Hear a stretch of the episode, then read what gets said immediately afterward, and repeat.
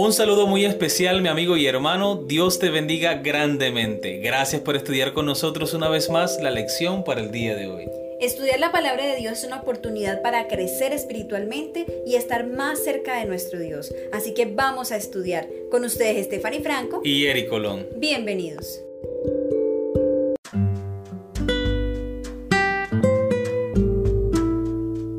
Martes 5 de enero. Nueva personalidad.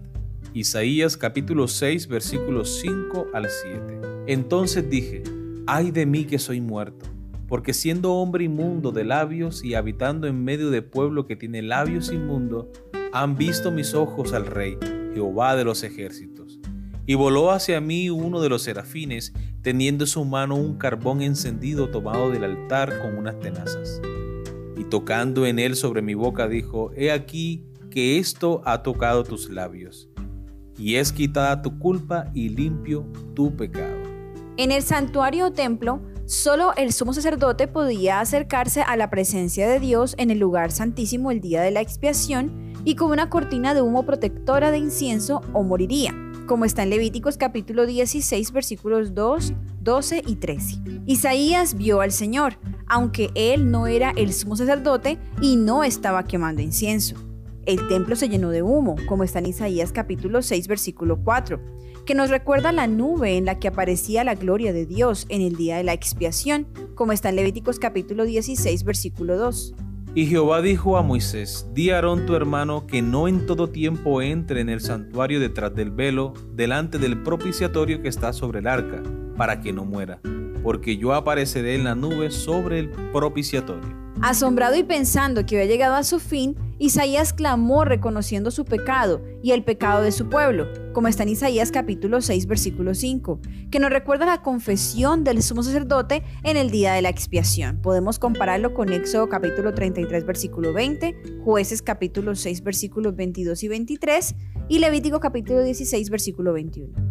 Estando, por así decirlo, en plena luz de la divina presencia en el santuario interior, comprendió que si se lo abandonaba a su propia imperfección y deficiencia, se vería por completo incapaz de cumplir la misión a la cual había sido llamado. Profetas y Reyes, página 228 y 229.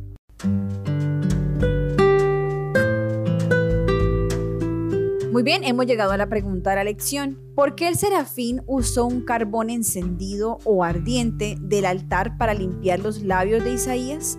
Dice Isaías capítulo 6 versículo 6. Y voló hacia mí uno de los serafines teniendo en su mano un carbón encendido tomado del altar con unas tenazas. Y tocando con él sobre mi boca dijo, He aquí esto tocó tus labios, y es quitada tu culpa y limpio tu pecado. Esta es una visión que tiene Isaías sobre el altar del incienso y la gloria de Dios. El propósito del incienso en el santuario celestial era purificar el ambiente, purificar la atmósfera y que de esta manera el sumo sacerdote pudiese estar en la presencia de Dios. El incienso servía para eso, para purificar la persona, para que el sacerdote fuera purificado de sus pecados y pudiera estar en la presencia de Dios. Ahora el ángel de Jehová toma un carbón encendido del altar del incienso y lo pone en los labios de Isaías como un símbolo de purificación, no solo de sus labios, sino de su ser entero. Amén. Muy bien, continuamos con la lectura. El serafín explicó que al tocar los labios del profeta, su culpa y su pecado le fueron quitados, como está en Isaías capítulo 6, versículo 7. El pecado no se especifica, pero no tiene por qué limitarse a un lenguaje incorrecto, porque los labios representan no solo lo que se dice, sino también a toda la persona que lo pronuncia. Luego de recibir la purificación moral, Isaías ahora podía ofrecer una alabanza pura a Dios. El fuego es un agente de purificación, porque quema la impureza, de acuerdo con Números capítulo 31, versículo 23. Pero el serafín usó un carbón del fuego especial y sagrado del altar, que Dios mismo había encendido y que ardía perpetuamente allí, de acuerdo con Levíticos capítulo 6 versículo 12. Por lo tanto, el serafín santificó y purificó a Isaías. Además, en la adoración del santuario o templo, la razón principal para tomar un carbón del altar era encender el incienso. Compáralo con Levítico capítulo 16 versículos 12 y 13, donde el sumo sacerdote debe tomar un incensario lleno de carbones del altar y usarlo para encender el incienso. Pero en Isaías capítulo 6, el serafín aplica el carbón a Isaías, no al incienso. Mientras que Usías quería ofrecer incienso, Isaías se volvió como incienso.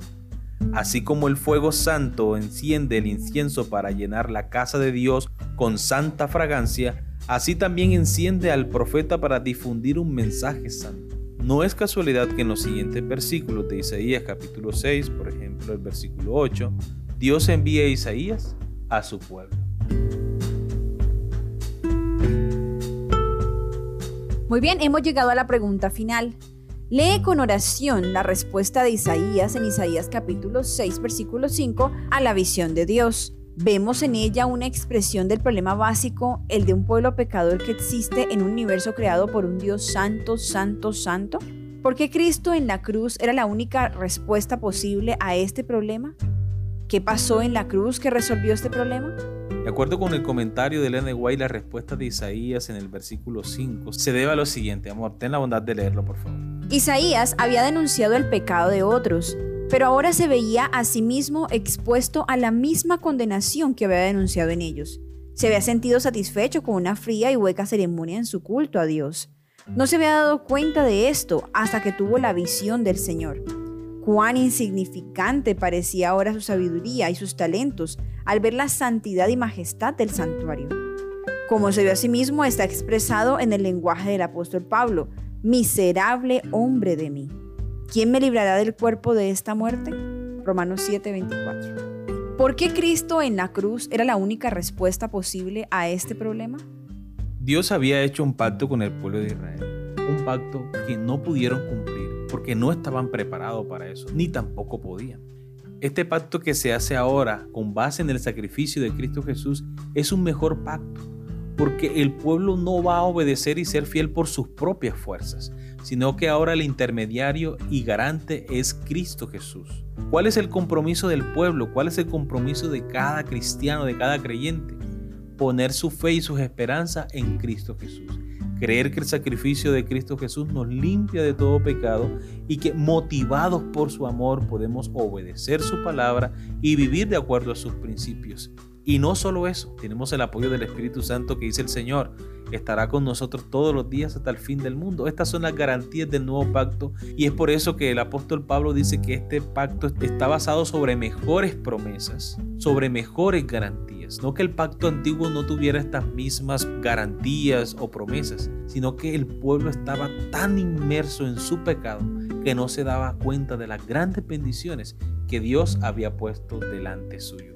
Cuando Cristo muere en la cruz del Calvario, la humanidad se da cuenta de la enormidad del pecado, de la gravedad del pecado. Y también se dio cuenta de que el Señor, Dios Todopoderoso, no va a pasar por alto ningún pecado, por pequeño que sea. Por eso Cristo muere en la cruz del Calvario para que tú y yo podamos tener garantía de esperanza y salvación. Así que nuestro compromiso es entregar nuestra vida a Jesús, creer en Él y que podemos ser justificados, santificados y redimidos por sus méritos en la cruz. Amén. Muy bien, queridos amigos y hermanos, hemos llegado al final de la lección del día de hoy. Esperamos haya sido de gran bendición para ustedes como lo ha sido para nosotros. Les esperamos mañana con una nueva lección. Que Dios les bendiga.